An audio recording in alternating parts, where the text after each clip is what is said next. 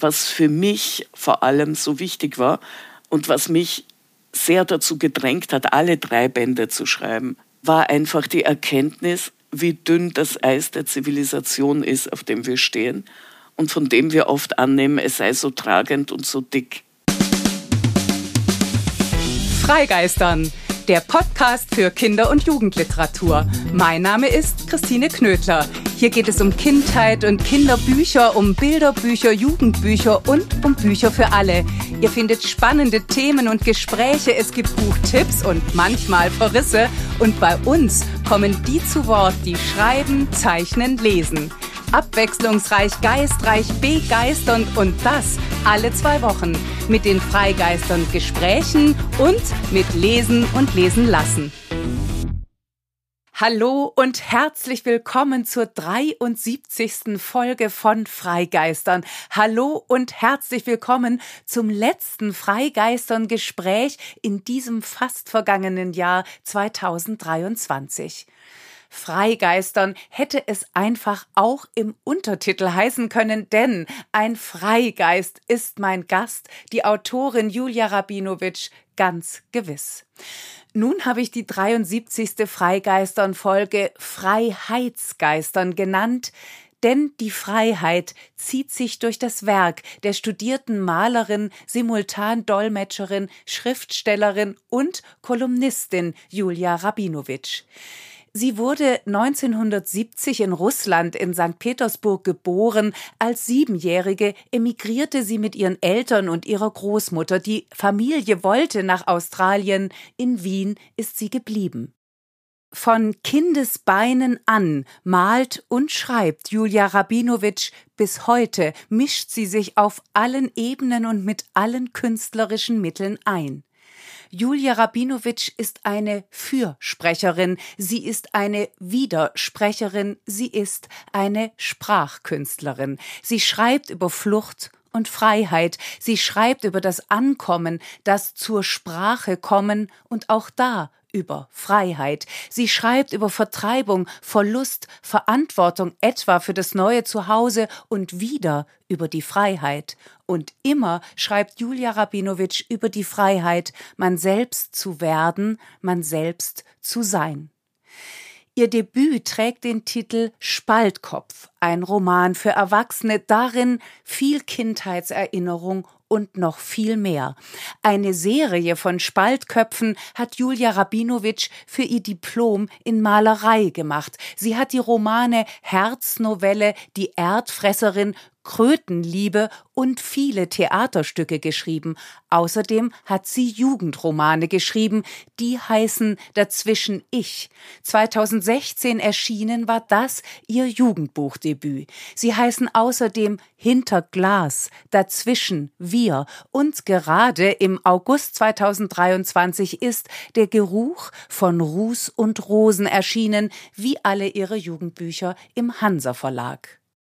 Nach Dazwischen ich und Dazwischen wir ist es der vorerst letzte Teil über Madina und ihre Familie, die fliehen musste und in Österreich eine neue Heimat gefunden hat. Für die wird Madina sich stark machen und sie wird zu ihren Wurzeln zurückkehren.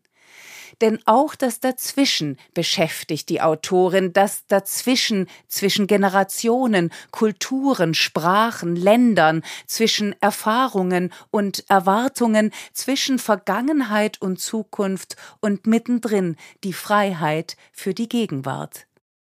Im Dazwischen liegt auch das Potenzial für die Freiheit des Schreibens von Julia Rabinowitsch. Das vermischt das Tragische und das Lustige, das Politische und das Fantastische. Ihre Geschichten sind Freundschafts-, Liebes-, Familiengeschichten. Es sind Geschichten gegen Gewalt und Krieg. Indem sie davon erzählen und nichts beschönigen, sind sie wie Gegenentwürfe zur Zerstörung hin zu mehr Menschlichkeit. Das macht Hoffnung, darin liegt die Wirkmacht von Literatur. Julia Rabinowitsch glaubt daran, auch darum mischt sie sich ein, nicht nur in ihren Romanen. Von 2012 bis 2018 schrieb sie die Kolumne Geschüttelt, nicht gerührt für die Tageszeitung Der Standard. Seit 2015 erscheinen zweimal im Monat ebenfalls im Standard ihre Kolumnen Einserkastel. Regelmäßig schreibt Julia Rabinowitsch für den Kurier und für die Wochenzeitung Die Zeit. 2011 war sie mit einem Auszug aus ihrem Roman Die Erdfresserin für den Ingeborg Bachmann Preis nominiert. Mehrfach wurde sie ausgezeichnet, unter anderem mit dem österreichischen Kinder- und Jugendbuchpreis und dem Lux der Zeit und Radio Bremen. Bei Twitter hat Julia Rabinowitsch inzwischen 24.000 Follower. In den sozialen Medien und in ihren Büchern sucht sie Räume für gemeinsames Nachdenken, gerade dann, wenn man nicht übereinstimmt. In der vergangenen Woche hat Julia Rabinowitsch über Krieg und Frieden, ein Widerstand in Salzburg gesprochen und in München hat sie aus der Geruch von Ruß und Rosen gelesen. Und weil München dann im Schnee versunken ist und keine Züge mehr fuhren, auch nicht zurück nach Wien, konnten wir uns in Ruhe treffen und reden. Und lachen, viel lachen. Schließlich gehört das Lachen zum Leben, Denken, Schreiben von Julia Rabinowitsch dazu. Man kann Schweres sagen, sagt die Autorin, und sich sarkastisch darüber lustig machen. Das erleichtere, mit dem Schmerz umzugehen. Den Schmerz Anlachen nennt Julia Rabinowitsch das. Ihr Witz, ihr Aberwitz, ihr Sprachwitz gehören zu ihrem Schreiben dazu, genauso wie pathosfreie Poesie. Dem Realismus ihrer Themen begegnet sie mit Sprachgenauigkeit und Sprachschönheit. Von sich hat Julia Rabinowitsch einmal gesagt, sie sei eine, die mit dem Kopf durch die Wand geht und weiter durch. Diese Kraft gibt sie an ihre Figuren weiter. Auch darüber werden wir gleich reden. Vorher aber liest Julia Rabinowitsch für uns das Freigeistern Auftaktgedicht. Es ist der Zauberlehrling von Johann Wolfgang von Goethe. Der Zauberlehrling ist für mich natürlich auch ähm, auch diese Verschränkung von politischem und fantastischem, dieses Abbild äh, auch der aktuellen Politik, äh, muss ich sagen, hat mich das sehr, sehr getriggert. Ähm, ich habe über die ganze Ära Kurz, äh, Sebastian, der ja äh, zuerst in Deutschland noch recht beliebt war, ist er bei mir schon in der tiefsten Grube meines Herzens angelangt ist. Da habe ich doch die ganze Zeit das Walle, Walle manche Strecke im Kopf gehabt. Also Österreich glaubt immer noch die Scherben zusammen, die äh, dieser Zauberlehrling verursacht hat. Und äh, ich finde, dass Goethe das sehr weise rüberbringt. Diese Selbstüberschätzung auch, ähm, diese Meinung, dass man ohne vorhergehendes Wissen alles genauso gut kann wie die, die das Fachwissen dafür besitzen und so weiter hat der alte Hexenmeister sich doch einmal wegbegeben, und nun sollen seine Geister auch nach meinem Willen leben. Sein Wort und Werke merkt ich und den Brauch, und mit Geistesstärke tu ich Wunder auch. Walle, Walle, manche Strecke, dass zum Zwecke Wasser fließe und mit reichem, vollem Schwalle zu dem Bade sich ergieße. Und nun komm, du alter Besen, nimm die schlechten Lumpenhüllen, bist schon lange Knecht gewesen, nun erfülle meinen Willen. Auf zwei Beinen stehe, oben sei ein Kopf, eile nun und gehe mit dem Wassertopf. Walle, Walle, manche Strecke, dass zum Zwecke Wasser fließe und mit reichem, vollem Schwalle zu dem Bade sich ergieße. Seht, er läuft zum Ufer nieder, wahrlich ist schon an dem Flusse, und mit Blitzeschnelle wieder ist er hier mit raschem Gusse, schon zum zweiten Male, wie das Becken schwillt, wie sich jede Schale voll mit Wasser füllt. Stehe, stehe, denn wir haben deiner Gaben voll gemessen. Ach, ich merke es, wehe, wehe, hab ich doch das Wort vergessen. Ach, das Wort, worauf am Ende er das wird, was er gewesen. Ach, er läuft und bringt behende, wärst du doch der alte Besen. Immer neue Güsse bringt er schnell herein, ach, und hundert Flüsse stürzen auf mich ein. Nein, nicht länger kann ich's lassen, will ihn fassen, das ist Tücke. Ach, nun wird mir immer bänger, welche Miene, welche Blicke. O du Ausgeburt der Hölle, soll das ganze Haus ersaufen? Seh ich über jede Schwelle doch schon Wasserströme laufen. Ein verruchter Besen, der nicht hören will, Stock, der du gewesen, steh doch wieder still. Willst's am Ende gar nicht lassen, will dich fassen, will dich halten und das alte Holz behende mit dem scharfen Beile spalten. Seht, da kommt er schleppend wieder, wie ich mich nur auf dich werfe, gleich, o oh Kobold, liegst du nieder, krachend trifft die glatte Schärfe, wahrlich brav getroffen. Seht, er ist in zwei, und nun kann ich hoffen, und ich atme frei. Wehe, wehe, beide Teile stehen in Eile schon als Knechte, völlig fertig in die Höhe. Helft mir, ach, ihr hohen Mächte. Und sie laufen, nass und nässer wird's im Saal und auf den Stufen, welch entsetzliches Gewässer. Herr und Meister, hör mich rufen. Ach, da kommt der Meister. Herr, die Not ist groß, die ich rief, die Geister, werd ich nun nicht los. In die Ecke Besen, Besen seid's gewesen, denn als Geister ruft euch nur zu diesem Zwecke erst hervor, der alte Meister. Das ist ein schönes Sinnbild für misslungenen Populismus. Und ähm, ich finde, zeitgemäßer wäre es, dass es nicht nur um einen jungen Mann und seinen Meister sich handelt, sondern es wäre auch ganz nett, wenn es eine Meisterin gäbe. Aber gut, Goethe äh, hat da sicherlich noch andere Ansprüche gehabt. Aber ich wollte es nur festhalten. Applaus, Applaus. Was für ein Spektakel. Was für eine Lesung. Vielen Dank, liebe Julia, und ich freue mich sehr, dass du heute hier bist. Herzlich willkommen. Ich freue mich total darüber und ich freue mich auch, dass ich meinen Computer noch rechtzeitig bezwungen habe und auch tatsächlich aufnehmbar bin. Jetzt fangen wir mit dem Fragebogen an. Gern. Und du wolltest ja die Fragen vorab nicht haben. Nein. Es geht ganz einfach los.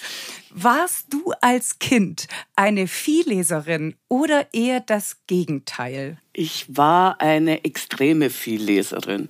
Ich war allerdings auch als Kind schon eine Vielschreiberin. Ähm, mich haben Fernsehserien unglaublich gelangweilt weil ich da zur Passivität gezwungen war. Und das habe ich als Kind bereits nicht wirklich geschätzt, sozusagen. Es ist dann auch ziemlich lange so geblieben. Äh, ich habe auch lieber später Computer gespielt als ähm, ferngeschaut oder ins Kino gegangen, weil da wieder diese Passivität natürlich gegeben war, auf die Zuschauerin reduziert zu sein. Und ich wollte auch nicht nur auf die Leserin reduziert sein, auch als Kind bereits. Ähm, ich wollte prägen und mitmachen. Und das Lustige ist, also ich habe mit meinen ersten Kurzgeschichten begonnen, da war ich sieben, na, da war ich acht, da war ich acht, neun, das war schon auf Deutsch. Auf Russisch habe ich nur Gedichte geschrieben. Sie waren schrecklich. Hast du noch eins im Kopf? Ähm, ich kann mich nur noch an einen Absatz erinnern. Aber ich würde sagen, meine Gedichte waren natürlich, da war ich fünf, sechs. Und das war natürlich eine Reproduktion dessen, was man in mich hineingestopft hat. Und man hat relativ viel in mich hineingestopft. An äh, verschiedenen Literatursorten, würde ich sagen. Also meine Eltern waren ja von klein auf ziemlich gnadenlos. Ähm, ich habe äh, auch viel gemalt. Das heißt, ich habe mir auch selber Spiele gemalt als Kind. Ähm, unter anderem auch, weil ich keine gekauft bekommen hätte. Also es war teilweise äh, Not an der Frau, die mich dazu getrieben hat. Aber es hat mich natürlich von klein auf zu einer gewissen Aktivität getrimmt. Und Kreativität. Ja, die war überlebensnotwendig, weil meine Eltern hätten mich, glaube ich, zur Adoption freigegeben wenn ich nicht kreativ gewesen wäre. Ich glaube, du musst ganz kurz vielleicht dann doch was zu deinen Eltern sagen. Also Sonst es so ein schiefes Bild. Nein, nein, das Bild ist komplett korrekt. Wäre ich nicht kreativ gewesen, hätten sie mich nicht wertgeschätzt. Also ähm, es war nicht so schlimm wie bei Michael Jackson, der auf der heißen Herdplatte hat tanzen müssen. So weit waren wir nicht, aber es war schon so, wir lieben dich, wenn du kreativ und künstlerisch bist weil sie beide selber ähm, kunstschaffend waren. Meine Großmutter war eine Kunsthistorikerin und ähm, sie lebten alle in der gleichen Wohnung und quälten mich alle drei gleichzeitig natürlich. Und äh, es war ein ungeschriebenes Gesetz dass man kreativ zu sein hat. Ich habe dem viel zu verdanken, wirklich viel. Mhm. Aber ich habe natürlich auch dadurch eine gewisse äh, Naivität beziehungsweise eine gewisse Leichtigkeit manchen Kunstsparten gegenüber verloren. Das ist auch der Grund, warum ich schreibe und nicht mehr male. Das Malen war Pflicht und Muss von klein auf. Jetzt komme ich aber doch mal zum Lesen zurück. Gibt es ein Lieblingsbuch deiner Kindheit? Es gibt mehrere. Wenn ich einteilen würde in äh, die kleine und die große Kindheit. Oh ja. Äh, in der kleinen Kindheit habe ich äh, Cipollino wahnsinnig gern gelesen. Der war nämlich erwünscht in der UdSSR und der war dadurch zu haben, äh, weil es da auch um Klassenkampf ging und so weiter, was ich natürlich nicht verstanden habe damals. Aber äh, dass äh, diese ganze Gesellschaft aus Gemüse und Obst bestanden hat, hat mir total eingeleuchtet. Und äh, ich weiß, dass meine Eltern irgendwann mal äh, mich äh, vor Besuch vorführen wollten, mit was ich alles schon nicht kann. Und ich habe dann erklärt, dass ich eben Cipollino so gern habe, weil da kommt eine Zwiebel vor und auch andere Obstsorten, habe ich gesagt. Also ich hatte so gestellt zu sprechen, das war wichtig. Ähm, ich habe auch gesagt, ich habe eine Tasche, auf der ein Bär dargestellt ist. Da war ich vier. Oh, war ja. Ähm, also ich war das erwünschte Wunderkind sozusagen. Äh, ich muss dazu sagen, das erwünschte Wunderkind hat dann, wie man sagt, in schön wienerisch, einen Krapfen draufgeschissen und hat dann mit 13 sich in He-Man-Serien verloren.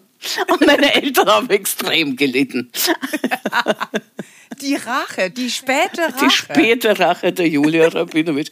Ich meine, Hiemen war furchtbar, mir war total langweilig, aber ich wollte ihn sehen. Die große Kindheit setzt sich aus mehreren Büchern zusammen.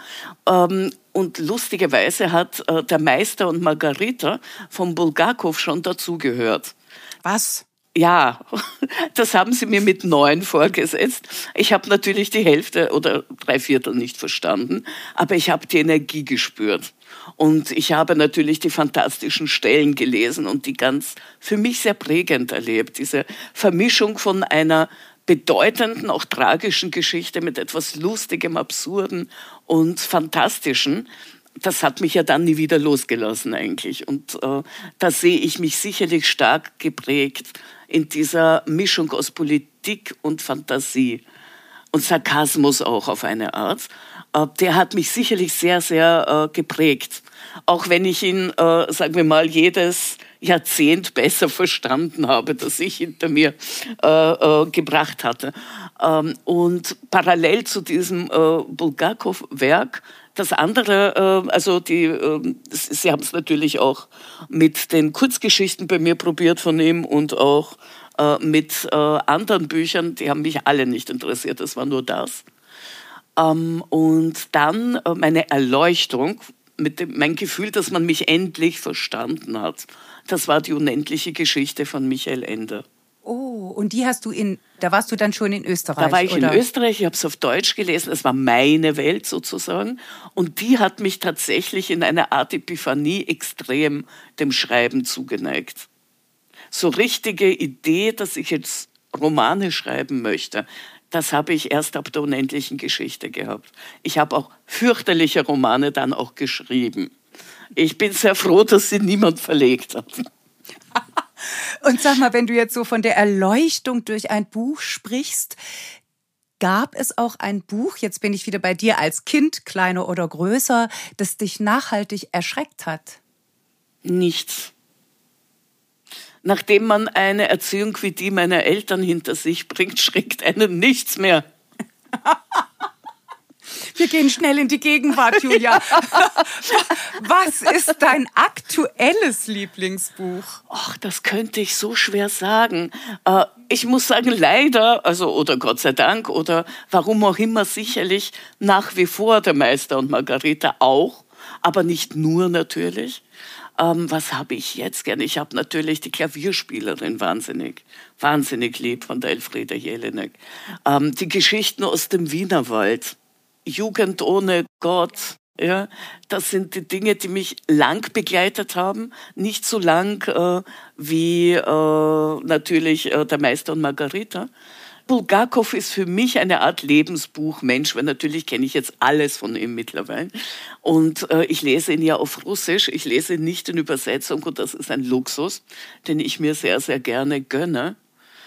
Äh, und ich überlege gerade, weil ich weiß, ich habe jetzt irgendein Buch vergessen von denen, die ich jetzt immer noch sehr lieb habe, äh, weil ich ja natürlich auch aktuellere äh, Literatur mir immer wieder reinziehe, wenn ich gerade nicht schreibe, weil ich kann quasi nur bingen die Bücher, wenn ich gerade nicht im Schreibprozess bin. Welches Buch hast du zuletzt nicht zu Ende gelesen und warum? Ich lese sie eigentlich alle zu Ende. Ich erinnere mich an kein Buch, das ich äh, weggelegt hätte. Aber da kommt wahrscheinlich die Erziehung durch meiner Eltern.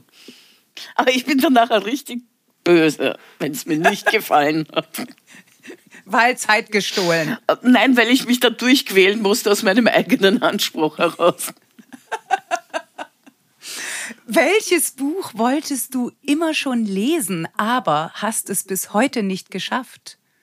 Das sind zu viele um sie einzeln zu benennen. Ich habe noch nicht alles von Elfriede Jelinek gelesen, zum Beispiel. Ach, ich habe doch ein Buch aufgehört, fällt mir ein. Siehst du, ich habe so eine zeitverzögerte Reaktion. Aber das war ein Buch meiner Tochter und sie wollte, dass ich äh, es ihr vorlese. Und ich habe dann irgendwann gesagt, es tut mir leid, das ist das erste Buch, das du alleine lesen musst. Ich schaffe es nicht. Das war bis zum Morgengrauen. Das war schrecklich und in der Übersetzung noch einmal schrecklicher. Aber Harry Potter habe ich wahnsinnig gern gelesen. Also Harry Potter war ein echt tolles Werk äh, für Jugendliche, die eine ganz andere Welt geöffnet hat. Und weißt du, nach dem, was ich vorher berichtet habe, ich bin ja immer angefixt von diesen neuen Welten.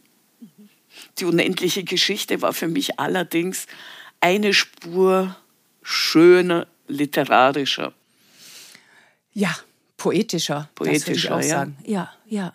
Apropos poetisch, wie lautet die erste Zeile deines Lieblingsgedichtes? Boah, und jetzt müsste ich runterladen, weil du glaubst doch nicht, dass ich es jetzt parat habe, wie es beginnt. Ich bin heute nämlich schon so durch den Wind, weil ich fast nichts geschlafen habe. Das ja. macht überhaupt nichts. Dann, das müssen wir bitte rausnehmen.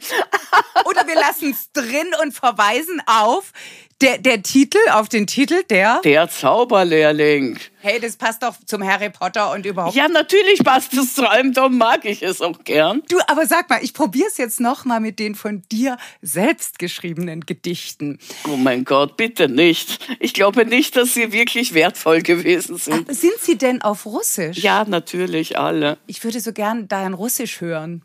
Mein Russisch? А, окей, я могу, конечно, коротко что-то сказать по-русски. Но äh, у меня нету сейчас ничего под рукой. Oh. Ich habe nichts bei der Hand, was ich vorlesen könnte. Das, was ich gesagt habe, war, äh, meine Gedichte von früher hätte ich schon gezeigt, glaube ich.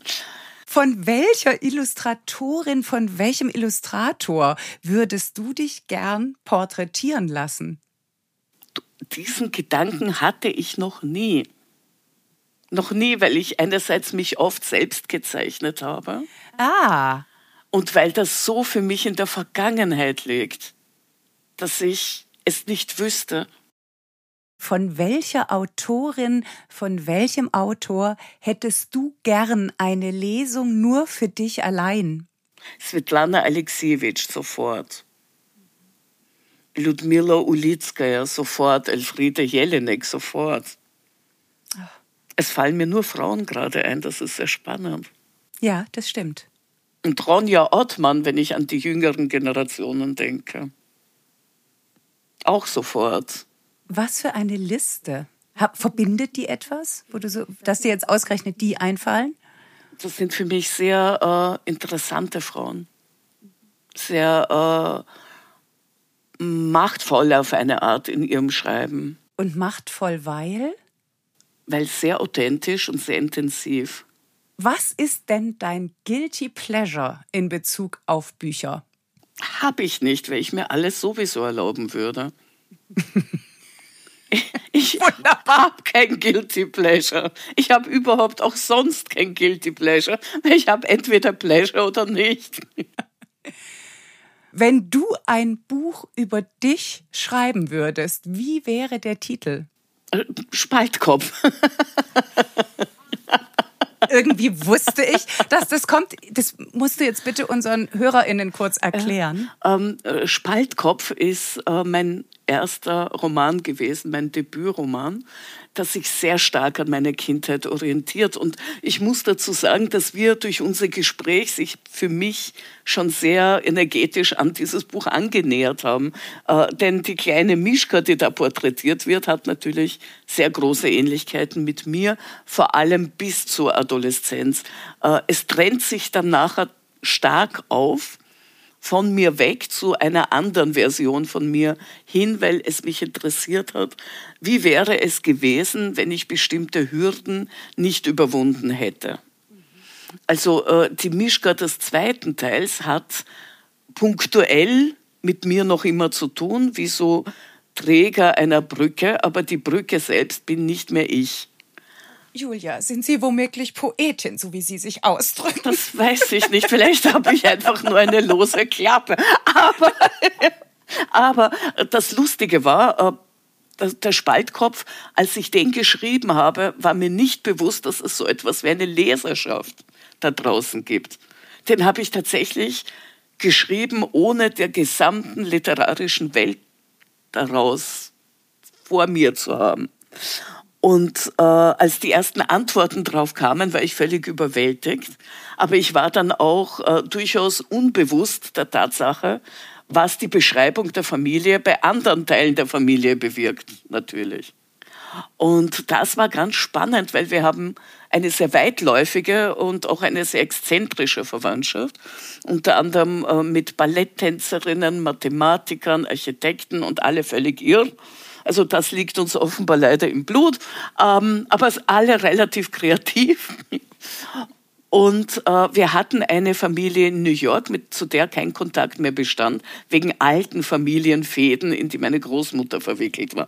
Und dann hatten wir noch eine andere Familie in Israel, mit denen ganz gut Kontakt bestand über die Familie meines Vaters. Äh, ich war vollkommen in Sicherheit vor beiden, solange das Buch nur auf Deutsch erschienen ist. Aber es wurde dann in England verlegt und beim Portobello Verlag äh, rausgebracht äh, in einer großartigen Übersetzung von Tess Lewis, die ich dafür liebe. Äh, und dann haben sie es gelesen. Das hat dazu geführt, dass die Familie in New York uns mit offenen Armen wieder begegnet ist, mit endlich habt ihr alles eingesehen und die Familie in Israel den Kontakt massiv eingeschränkt hat. Und das Beste ist, sie kommen beide nicht vor. Wir werden nachher noch auf Titel zu sprechen kommen. Äh, Spaltkopf ist halt auch wirklich ein unglaublich intensiver Titel, der ganz viel aufmacht. Ähm, Spaltkopf ist auch meine letzte Hybridarbeit mit Malerei und Schreiben weil ursprünglich äh, war die Serie Spaltkopf äh, meine Diplomserie für das Studium der Malerei. Ah. Und ich habe bereits schon mehr oder minder die ganze erste Fassung vom Spaltkopf ohne Spaltkopf gehabt. Es war eine ganz normale Familiengeschichte. Und dann ist mir klar geworden, dass der Spaltkopf natürlich in das Buch hineingehört. Und äh, dann habe ich alles wieder umgeschrieben. Dadurch wurde der Erscheinungstermin, ich glaube, mindestens dreimal verschoben. Und wäre das bei einem größeren Verlag gewesen, weiß ich nicht, ob das überhaupt drin gewesen wäre. Aber es war ein sehr kleiner Verlag. Ich hatte dadurch die Freiheit, mir mehr Zeit zu lassen, was in dem Fall gut war. Wir kommen zur letzten Frage des Fragebogens. Welcher Mensch sollte deiner Meinung nach unbedingt ein Kinderbuch schreiben und worüber? Jeder, der sich das zutraut. Und jeder zu dem, was ihm wichtig ist. Ich wüsste nicht, wem ich etwas vorschlagen sollte, das er zu tun hat oder die es zu tun hat, die vielleicht diese Idee gar nicht selber gehabt hätten. Mhm ich bin ganz strikt der Meinung, dass das, was geschrieben werden muss, in uns drin ist. Das ist eine wunderbare Überleitung zu meiner ersten Frage. Denn die heißt, dass ja du mehrere Romane oder überhaupt nur solche Romane geschrieben hast, die unbedingt geschrieben werden müssen oder mussten. Wir werden heute vor allem über dein zuletzt erschienenen Jugendroman sprechen, der zwei Vorläufer hat. Der erste Band heißt Dazwischen ich. Es ist, wenn ich es richtig weiß, auch dein erster Jugendroman. Ja. Der ist ja. 2016 erschienen, fünfeinhalb Jahre später, also ganz schön lange, 2022, ja. folgte dazwischen wir und jetzt in diesem Jahr ein weiterer Band um Madina, die Hauptfigur. Und dieser Roman trägt den Titel Der Geruch von Ruß und Rosen. Und ich habe vorher schon gesagt, du hast so die Fähigkeit zu so intensiven Titeln. Dieser hier ist völlig anders als die beiden Titel zu den Vorläufern und tanzt damit aus der Reihe. Und ich finde ihn überaus poetisch. So könnte auch eine Sammlung von Gedichten heißen. Jetzt geht's aber in den Büchern, um in der Geschichte um Madina, um Flucht und Krieg, Ankommen, Emanzipation, Verlust und Neuanfang. Wie kam es denn jetzt zu diesem so anderen Titel? Es liegt für mich auch daran, dass Madina mittlerweile sich in großen Schritten aus der anfänglichen Adoleszenz in Richtung Erwachsensein begibt. Und ich dachte, dass ich dafür andere Worte benötigen würde. Ich hatte zuerst einen Dazwischentitel im Kopf. Aber der erschien mir dann schwächer oder zu schwach. Ähm, wie du siehst, ich bin ein bisschen disruptiv in meiner Arbeit, weil äh, auch die äh, Jahreszahlen der Erscheinungstermine sind ein wenig, sagen wir mal, ähm, chaotisch, weil äh, zwischen dazwischen ich und dazwischen wir noch nicht genug sich angesammelt hatte, lang, bis ich wusste, auch das muss geschrieben werden. Für mich war dazwischen ich eigentlich fertig. Du hast es als einen Roman gedacht. Genau, genau. Ah. Und es gab einen Auslöser für dazwischen wir einen ganz konkreten, äh, nämlich äh, eine Begegnung in Dresden. Ich hatte eine Lesung dort und ich bin einem Pegida-Aufmarsch begegnet, durch den ich mehr oder minder durch musste. Und als ich durch äh, dieses Gebiet durch war, das sie da besetzt hatten, habe ich gewusst, dass es dazwischen wir geben wird. Das war so eindringlich und so heftig, dass mir klar war, mit dem Ankommen ist es nicht getan. Man erkennt erst nach dem Ankommen, wo man angekommen ist. Man kann es vorher gar nicht erkennen. Martina und ihre Familie sind für mich so klassische Protagonisten und Protagonistinnen einer Flucht. Äh, unterschiedliche Altersgruppen, äh, von klein bis äh, alt, wie äh, die Großmutter, äh, die Tante, äh, Mutter, Vater und die zwei Kinder, die vor einem nicht näher bezeichneten Krieg flüchten müssen, die Gewalt in der Heimat erlebt haben. Der Vater wurde politisch verfolgt, weil er als Mediziner, als Pfleger sich um Verletzte gekümmert hat, die auch quasi als Aufständische betrachtet wurden, äh, die man ihm vor der Tür abgelegt hat, die er in seinem Keller operiert hat. Aber er hat das weniger aus politischer Überzeugung gemacht, sondern er hat es gemacht aus Menschlichkeit. Und diese Menschlichkeit wird ihm dann in dem Land, in dem der Bürgerkrieg tobt, zum Verhängnis. Das ist so äh, der äußere Rahmen. Ähm, dadurch ist die Familie gezwungen zu fliehen Und äh, dann gibt es eben noch die Tante, die Schwester der Mutter von Martina, die ein Geheimnis mit sich herumträgt, das schwer auf ihr lastet und die mit dem Vater extreme Konflikte hat, auch schon während der Flucht, aber noch mehr in der Flüchtlingsunterkunft natürlich, wo sie in großer Enge zusammenleben müssen. Das ist die Ursprungssituation. Und aus dieser Ursprungssituation, nennen wir sie Urknall dieses Universums, äh, entwickeln sich die Charaktere in sehr unterschiedliche Richtungen. Quer durch Band 1 zu Band 2 und ganz weit darüber hinaus äh, zu Band 3. Es überleben auch nicht alle, das kann ich gleich vorab verraten. War das besonders schwierig ja. zu wissen? Ja. Da wird eine Figur. Wusstest du, wusstest du irgendwann, wer nicht überleben wird? Ich habe es bereits im zweiten Band gewusst, weil ich so viele Schicksale auch kennengelernt habe, die in diese Richtung deuteten. Ähm, und es wäre unrealistisch gewesen, wenn ich das weggelassen hätte. Und ich wollte nicht unrealistisch sein bei allem äh, guten Wohlmeinen der Familie gegenüber sozusagen.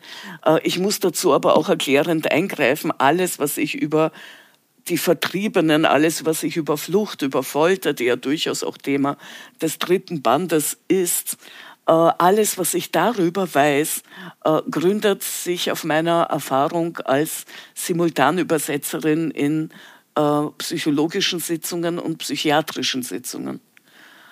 Da habe ich das einfach jahrelang fast täglich gehört, was Krieg, was Gewalt und was Vertreibung und Folter eben mit Menschen anrichten. Und meine Beobachtung war eben sehr oft, dass es mitflüchtet, dass es nicht loslässt, wenn man in Sicherheit ist.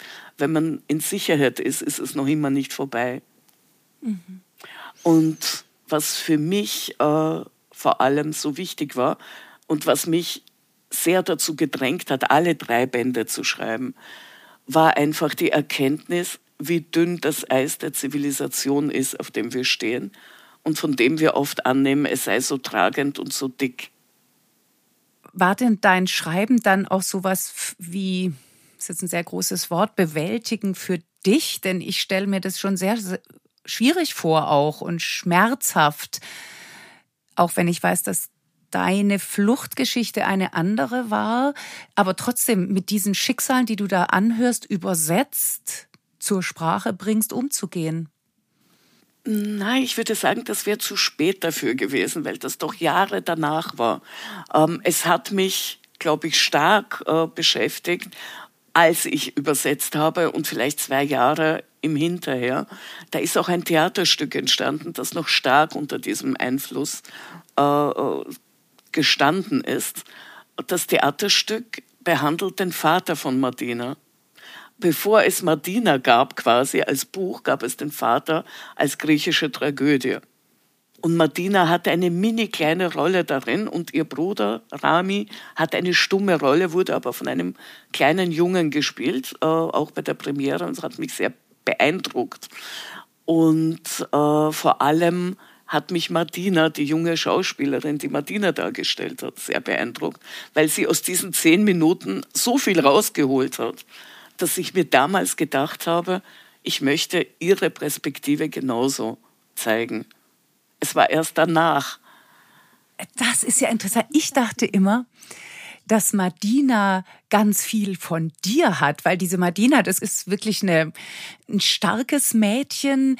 Sie wird auch eine große Verantwortung dann für die Familie gedrängt schon fast, denn es geht bei deinem Schreiben ja auch immer um, um Sprache, sich über Sprache die Welt aneignen, auch um Sprachlosigkeit. Und Madina ist eben diejenige, die Deutsch lernt und die dann immer übersetzen muss für die Familie. Und sie hat sowas, ganz Resolutes. Sie ist auch diejenige, die dann im zweiten Band sagt, ich werde mich dagegen wehren. Dies ist meine neue Heimat. Ich lasse nicht zu, dass hier die Rechten, Verweis auf deine Begegnung mit Pegida in Dresden, dass die sich hier breit machen. Ich werde Widerspruch einlegen. Und da habe ich immer gedacht, da ist ziemlich viel Julia drin. Siehst du, das habe ich nie so gesehen, weil Martina viel ernster ist als ich. Und sie ist viel verantwortungsvoller, wenn man jetzt dabei ist. Äh, ich bin mehr Luftikus als, äh, in mir ist auch einiges von Laura, muss ich gestehen. Äh, Laura ist auch so ein bisschen äh, in einem Anteil ein Spin-off von mir, vielleicht wie ich gern gewesen wäre, was ich aber aufgrund meiner Geschichte nicht konnte. Ähm, Laura ist die beste Freundin von Genau, die Martina. einen mhm. Haufen dummer, also dummer, ein bläder Ideen, wie man in Österreich sagen würde, lustig, aber bläder Ideen hat. Äh, und die äh, eine gewisse Revoluzerin ist, auf eine Art, auf sehr lustige Art und Weise. Und, und trotzdem, dass auch sie äh, schlimme Dinge erlebt hat, muss man dazu sagen. Denn die Freundschaft zwischen Martina und Laura ist nicht einfach so entstanden, sondern ist aus der gegenseitig erkannten Not entstanden auch im ersten Band. Äh, Laura kennt schlimme Familiensituationen. Laura hat natürlich auch äh, dunkle Erfahrungen, äh, hat auch äh, familiär bedingt was zu tragen. Aber sie hat weniger zu tragen als Martina, weil die Mutter absolut versorgt ist. Sie hat genug Geld, sie hat ein Haus, sie ist diesbezüglich ruhig. Das ist ein großer Unterschied zu der Familie äh, von Martina. Und sie hat einen großen Bruder, der eigentlich die Martina-Rolle in der Familie innehat. Es ist also so eine anders verzerrt gespiegelte äh, Konstellation. Martina mit ihrem kleinen Bruder, Laura mit ihrem großen Bruder. Und äh, wie soll ich sagen, Martina teilt mit mir ein paar Erfahrungen. Sie teilt mit mir vor allem die Erfahrung der Sprachlosigkeit, das stimmt total. Äh, und die King, die Lehrerin, die sie so fördert und fordert, was sie am Anfang gar nicht erkennt, sondern was sie eigentlich als bösen Willen ihr gegenüber auslegt, äh, so eine Lehrerin hatte ich auch. Und sie hieß King und sie sah aus wie die King. Und die King im Buch ist eigentlich ein kleines Denkmal an meine King in meinem Leben. Die es braucht, nehme ja. ich an. Weil ich ihr als Erwachsene nie danken konnte. Sie ist im Unterschied zu der King im Buch, ist sie tatsächlich sehr früh gestorben. Und ich habe sie als Erwachsene nicht mehr begegnen können. Das ist auch eine schöne Vorstellung, dass man da jemandem Danke sagen kann übers eigene Schreiben. Aber weißt du, was lustig ist? Die King hatte in meinem Leben auch eine Antipodin. Eine Lehrerin, die wirklich zerstörerisch war und äh, mich unglaublich verunsichert hat, wegen der ich auch Schule gewechselt habe unter anderem. Und die ist auf einmal, als ich äh, mit einem für Österreich sehr bekannten, wichtigen Politiker aufgetreten bin, ist sie dann aufgetaucht. Weil das war dann für sie natürlich opportun zu sagen, ich war ihre Schülerin. Dass sie mich gequält hat jahrelang, davon war dann keine Rede mehr. Und sie kam dann zu mir hin, ich habe sie natürlich sofort erkannt und sagte mir, äh, ich habe sie ja in Deutsch unterrichtet. Und ich habe gesagt, wissen Sie, ich habe sie vollkommen verdrängt, ich weiß es nicht mehr. Und das hat großen Spaß gemacht hey, alles ist drin. Eben der Dank, die Rache. Alles. Das ist die Macht, die man durch Literatur bekommt. Man kann eine eigene Welt errichten wir schrammen ja oder bewegen uns da schon so entlang Wirklichkeit und Fiktion, Literatur, die von der Wirklichkeit überholt wird. Und das ist in diesem deinen Fall ja wirklich geradezu erschreckend. Also erst hast du auf ein konkretes Ereignis geantwortet. Das war dazwischen wir. Das war die, dieser Rechtsruck in Deutschland genau. und in ganz Europa.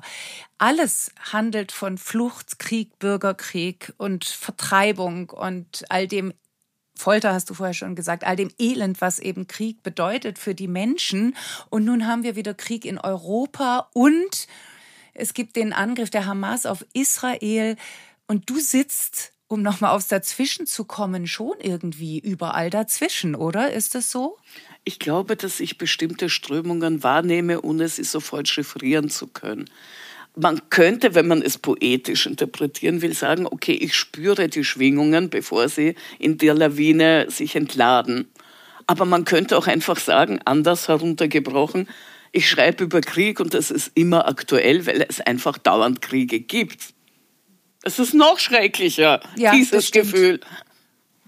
Ich schreibe und egal wann ich fertig bin, es ist wieder aktuell und wieder. Und du hast aber doch auch diese besondere Perspektive, weil ein so, weil halt so viel Erfahrung auch dabei ist. Du bist Jüdin, du bist aus, aus der UdSSR damals noch geflohen. Du kennst schon auch sehr viel davon. Treibt dich das dann wahnsinnig um und fängst du das mit dem literarischen Schreiben auf? Ähm, vielleicht, aber wenn dann nicht bewusst. Es kommt zu mir meistens. Ich muss mich nur öffnen. Ich darf mich nicht dagegen sperren. Aber ich habe auch das Gefühl, wenn ich mich dagegen sperre, werde ich krank und ich werde relativ oft krank. Insofern ist es gesünder, sich nicht dagegen zu sperren, auch wenn es dann äh, doch zu sehr äh, heftigen Gefühlen kommen kann. Äh, wie soll ich sagen? Dresden war zwar der Auslöser, aber Butscha war dann die Folge, denn der Ukraine-Krieg hat begonnen, ein, ich glaube eine Woche, zwei Wochen nachdem das Buch erschienen ist. Es war sehr knapp danach. Und als die ersten Berichte über Butscha eintrudelten, war mir klar, was die Leute erzählen würden, weil ich eins zu eins dasselbe bereits von den Tschetscheninnen gehört habe. Mhm. Und es war für mich so erschreckend, dass es sich einfach wiederholt hat. Nur ein bisschen näher zu uns, noch ein bisschen näher. Aber es war nichts anderes, es war die gleiche Art von Gewalt. Und da war für mich eindeutig klar, dass der Geruch von Ruß und Rosen natürlich äh, auch zur Trilogie gehört. Ähm, wie soll ich sagen? Dadurch, dass ich Flucht erlebt habe, dadurch, dass meine Familie eine jüdische Familie ist, die auch Pogrome äh, überlebt hat, aber nicht vollzählig und sich das natürlich als Gefühl, als Wissen weitergibt, unbewusst von einer Generation in die nächste. Sicherlich habe ich wahrscheinlich feinere Antennen für solche Auseinandersetzungen, weil meine Familie oder viele unserer Freunde die gleichen Antennen hatten. Ich kann sie nur vielleicht besser in Worte fassen, diese Schwingungen, die alle von uns wahrgenommen haben. Und das macht mich einerseits solidarischer mit denen, die es jetzt erleben und andererseits auch, wie soll ich sagen, vielleicht vorsichtiger, vielleicht äh, ängstlicher ist das falsche Wort, vorsichtiger und vor allem, ähm, man möchte gern warnen aber man kommt irgendwie immer zu spät damit. Hm. Man möchte warnen, du, finde ich, hörst einerseits Schreiben zu und ermöglicht damit ja den LeserInnen, dass man sich selber einbringt und versucht, weiß nicht, ob es da Antworten gibt, aber eben sich selbst, wie du vorhin gesagt hast, offen zu halten für das, was da passiert. Jetzt ist bei deinem, beim dritten Band, also ich zumindest würde ihn so lesen, dass der schon auch nochmal eine Steigerung ist, insofern, als sich da Madina in das Kriegsgebiet ja. Begibt und es wechselt, es kommt nochmal eine andere Perspektive rein. Du hast vorher ja von der Tante, der Mutter, der Großmutter Madina selbst gesprochen, von der Freundin und deren Mutter. Also das sind ganz viel weibliche Stimmen, ganz viel Frauen. Jetzt geht es um den Vater. War das eine bewusste Konstruktion? Ja, denn äh, Martina muss an ihre Ursprünge zurückkehren, um woanders weitermachen zu können man kann nicht weitermachen, wenn man alles, was war, nicht abgeschlossen hat auf eine Art und Weise. Natürlich ist nie alles abgeschlossen, aber man muss sich von überzeugen können davon, dass diese Welt vergangen ist, dass es kein Zurück mehr in diese Welt gibt vielleicht. Ja. Das bestärkt die Entscheidungen in der neuen Welt. Und das bestärkt im Endeffekt auch ihre Entscheidung für sich für ihr Leben etwas zu unternehmen. Denn das hat sie sich bis jetzt in den zwei Bänden davor nicht getraut, den Fokus auf sich zu legen. In ihrer Position als Vermittlerin, als Brücke zwischen Welten, als Beschützerin der Familie, als Familienoberhaupt quasi, was sie ja durchaus ist, nachdem der Vater verschwunden ist. Er überträgt ihr die Verantwortung, bevor er geht, nicht der Mutter weil er weiß, dass sie es besser hinkriegen würde durch die Sprache und durch die Stärke, die sie aber, und das muss ich um die Mutter zu verteidigen sagen, entwickeln durfte auch durch ihre Erziehung. Die Mutter durfte es eindeutig nicht. Die konnte gar nicht zu ihrer Stärke finden. Die findet erst zu ihrer Stärke durch die Tochter, durch die Abwesenheit des Vaters, also ihres Mannes. Was ich auch oft beobachtet habe, übrigens bei geflüchteten Frauen, die aus sehr patriarchalen Strukturen stammten, die Emanzipation erfolgte durch die Einflüsse von außen und dadurch, dass sie außerhalb dieses Systems geworfen wurden, einfach durch die Umstände. Es ist auch eine unglaubliche Chance, auch wenn sie sehr schmerzhaft ist natürlich. Aber dann kriegt es natürlich auch noch mal eine ganz andere Bedeutung, dass das dazwischen nicht mehr passt. Welche, also als Buchtitel jetzt. Genau. Welche dazwischen könntest du denn benennen vorher in den beiden Bänden? Naja, Martina steht im ersten Band zwischen allen möglichen Dazwischens. Das ist einerseits zwischen Kindheit und Erwachsensein, zwischen der alten Welt und der neuen Welt, zwischen der einen Sprache und der anderen, zwischen ihren Eltern und ihren Freunden. Es sind große, große Blöcke, zwischen denen sie ist. Und da muss ich dazu sagen, natürlich speist sich das zum Teil auch aus meinen eigenen Erinnerungen, denn dazwischen fühlte ich mich natürlich auch aber in einer anderen Konstellation. Im Spaltkopf beschreibt Mischka das so, dass sie meint, sie steht mit je einem Bein auf einer Kontinentaltafel und äh, spürt den Continental Drift. Also es äh, zieht sie in den Spagat dazwischen. Und sie bedauert, dass sie es nicht kann, diesen Spagat zu halten. Das ist äh, sicherlich mehr von mir. Martina schafft diesen Spagat durchaus viel länger als ich. Auch aus Not in der Lage, weil sie kann gar nicht anders. Und sie findet sich oder sie nimmt sich in einem mehrfachen Sinn eigentlich auch heraus. Sie nimmt sich etwas heraus. Sie nimmt sich selbst heraus. Genau. Sie nimmt es sich heraus, sie selbst zu sein. Deshalb nicht mehr dazwischen. Trotzdem nochmal der Geruch von Ruß und Rosen. Ich finde das einen wunderbaren Titel. Der Danke dir. Der ist so, sinnlich, der ist schön, der ist ja eben tatsächlich sehr lyrisch mit Ruß und Rosen und Geruch und Ruß. Das ist ja so ineinander gewoben. Und trotzdem ist er ja, also ist der Ton im Buch oder vor allen Dingen das, was passiert, eben doch sehr anders. Wie bist du zu dem Titel gekommen? Es ist hart, was wir zu lesen kriegen. Das ist mir bewusst. Ich entschuldige mich auch im Nachwort dafür netterweise nicht im Vorwort, weil sonst würde wahrscheinlich niemand weiterlesen. Also ich bin gemein. Ich, warne nicht davor, ich warne erst danach.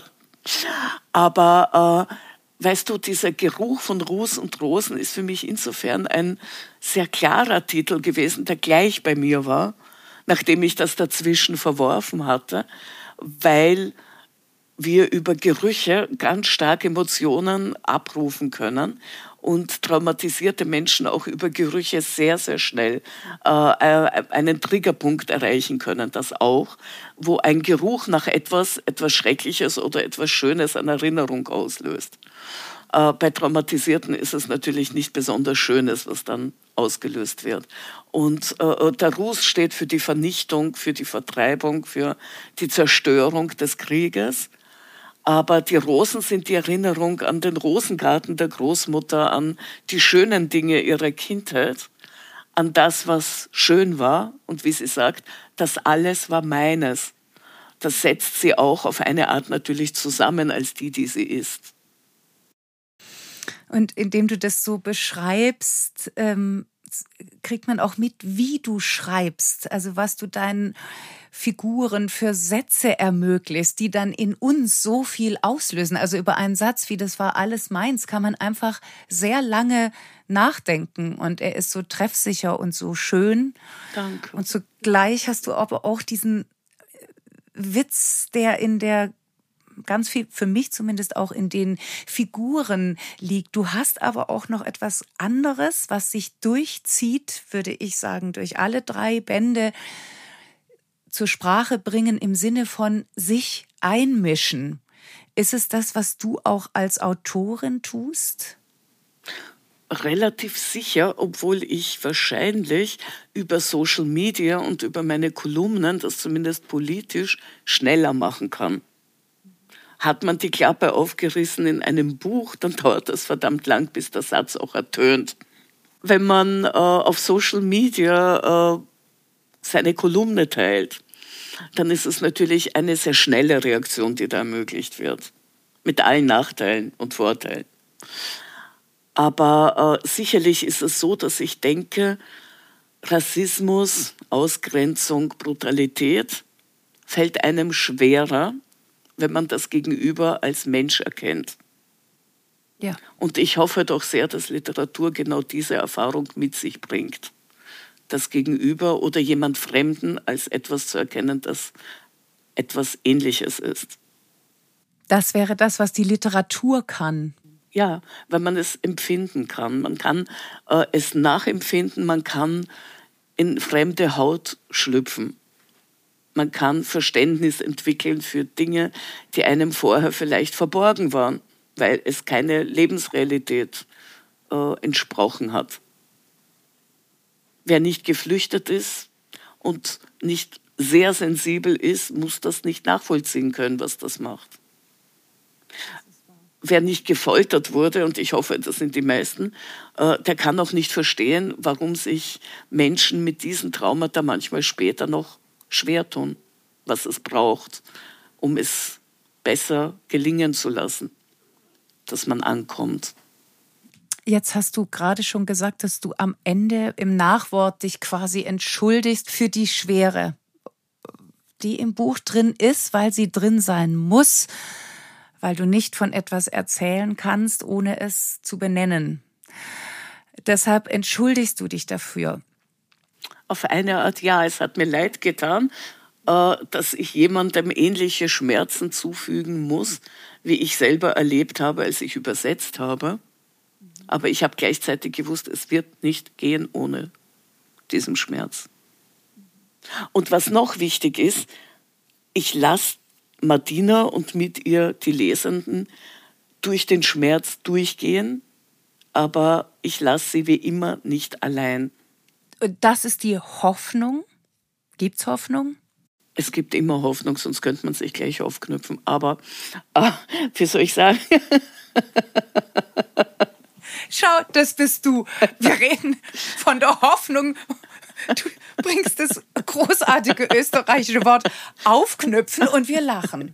Ja, aber das ist, wie man leben kann, weißt du? Ja. Man ja, kann was absolut. Schweres sagen und man kann sich gleichzeitig auch wieder sarkastisch darüber lustig machen, was keine Respektlosigkeit ist, sondern nur erleichtert, mit dem Schmerz umzugehen.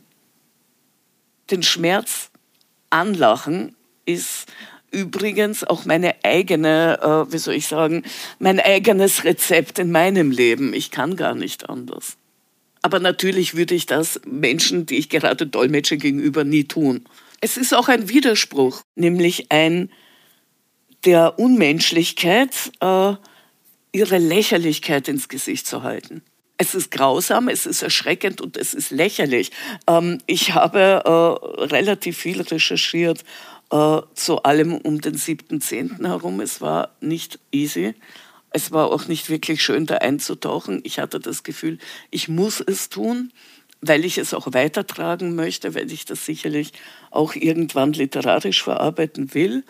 Aber ich weiß noch nicht, in welchem Roman, in welcher Art von Text. Ich habe jetzt zwei kurze Texte dazu geschrieben, die sicher irgendwann Teil von was Größerem werden, aber noch nicht jetzt auch um es zu verarbeiten in dem Fall, muss ich sagen.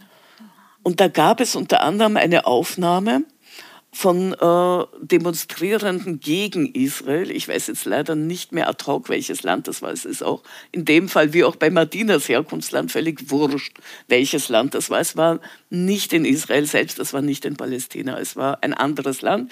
Da haben äh, wild gewordene Männer eine Israel-Fahne zerrissen und gegessen. Was? Sie haben sie gegessen. Und das war in dieser Lächerlichkeit kaum zu überbieten. Weil das nächste, wenn du das siehst, dann fragst du dich als nächstes, was war dann der Produkt des Ganzen? Ja. War das eine Stoffwurst oder war das ein Krankenhausaufenthalt? Ja. Und weißt du, es ist furchtbar, es ist schlimm, es ist eine große Aggression, aber du siehst das und denkst an solche Dinge. Und damit lachst du dem auch auf eine Art entgegen. Und hast du das Gefühl, wir alle müssen uns mehr positionieren oder ist auch mal Schweigen nötig? Was ist da deine Haltung oder auch dein Verhalten? Ach, ich äh, würde sagen, dass sich Jüdinnen weltweit und Juden weltweit sicherlich sehr allein fühlen im Augenblick. Und mit jeder Stimme, die das wieder, die dem widerspricht, die das anders zeigt, ist ihnen sicherlich geholfen. Ich hätte gern mehr Stimmen dazu, nicht weniger. Du hast jetzt das Stichwort, sie fühlen sich allein. Du hast vorher zu deinen, über deine Figuren gesagt und über die LeserInnen, die lässt du nicht allein.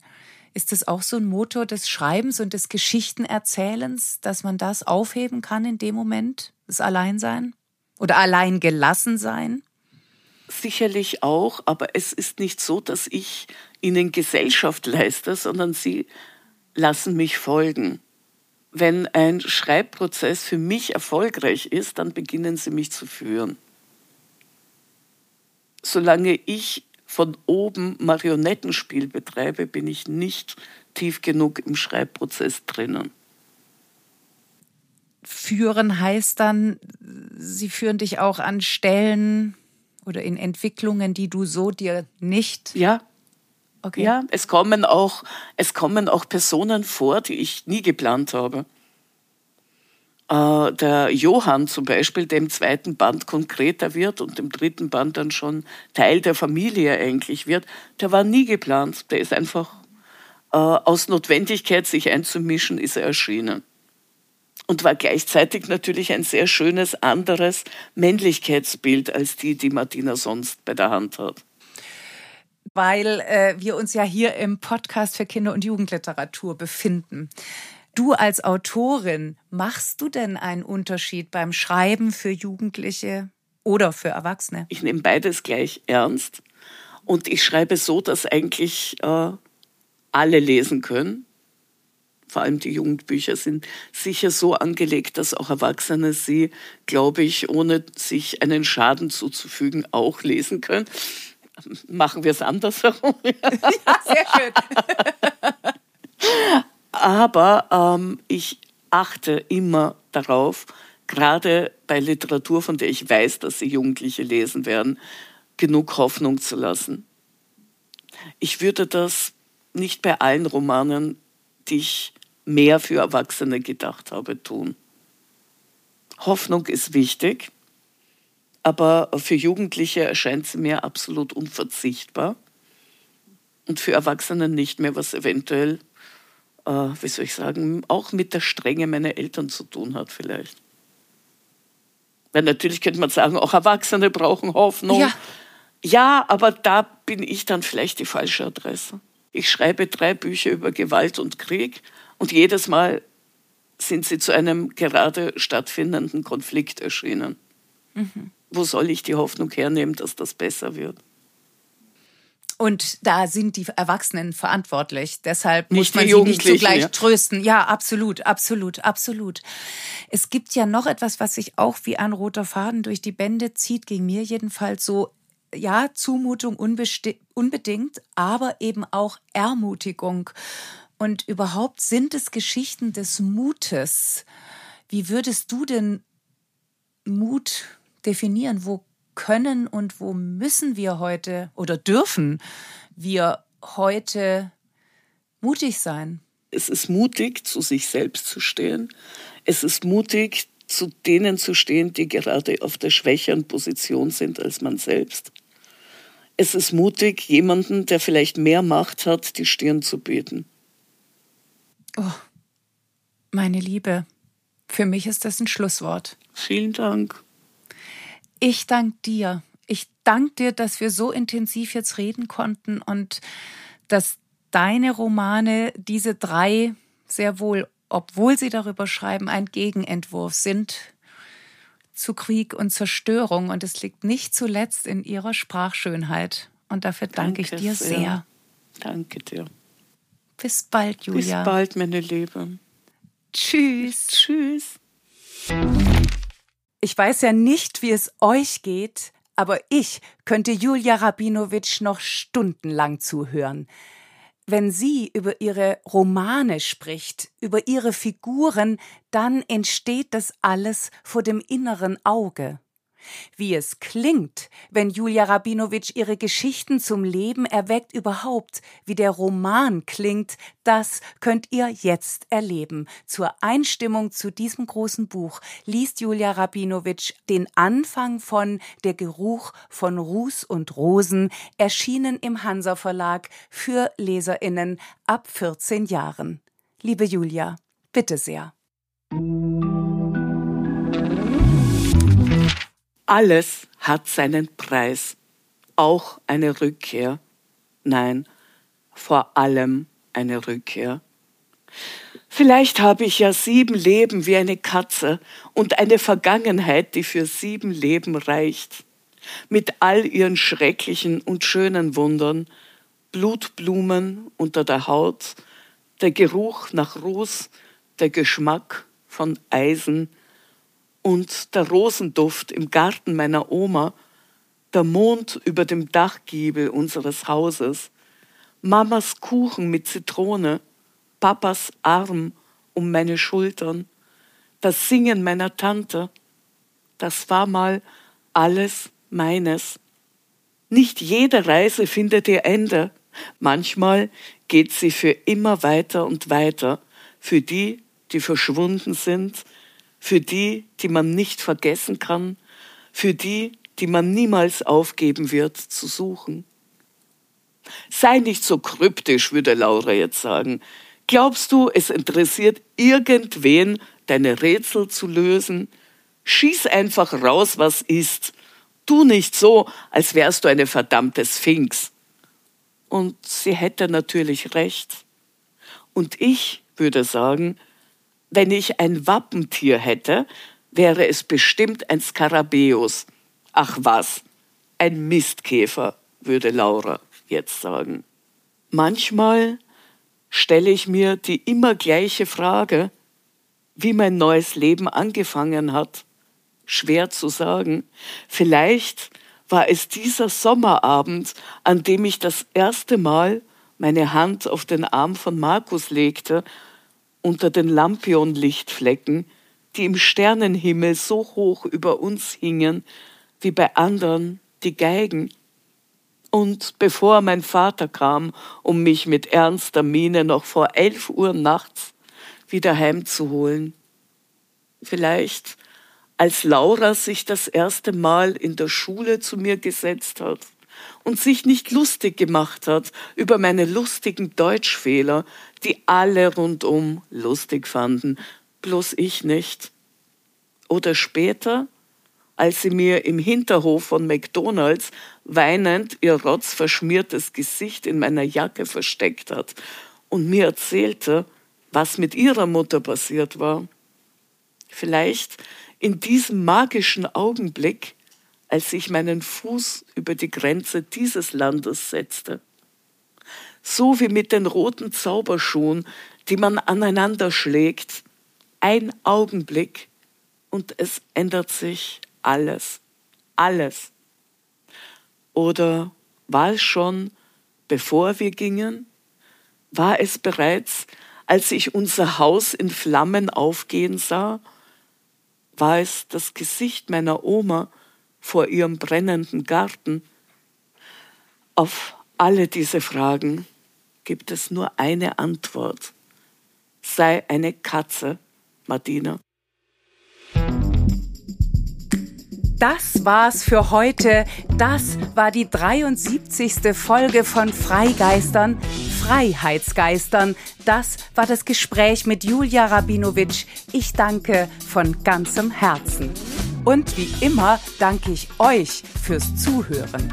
Alle Infos zu den Büchern, von denen heute die Rede war und alle bisherigen Folgen findet ihr auf unserer Website freigeistern.com und natürlich freuen wir uns, wenn ihr bei Instagram vorbeischaut.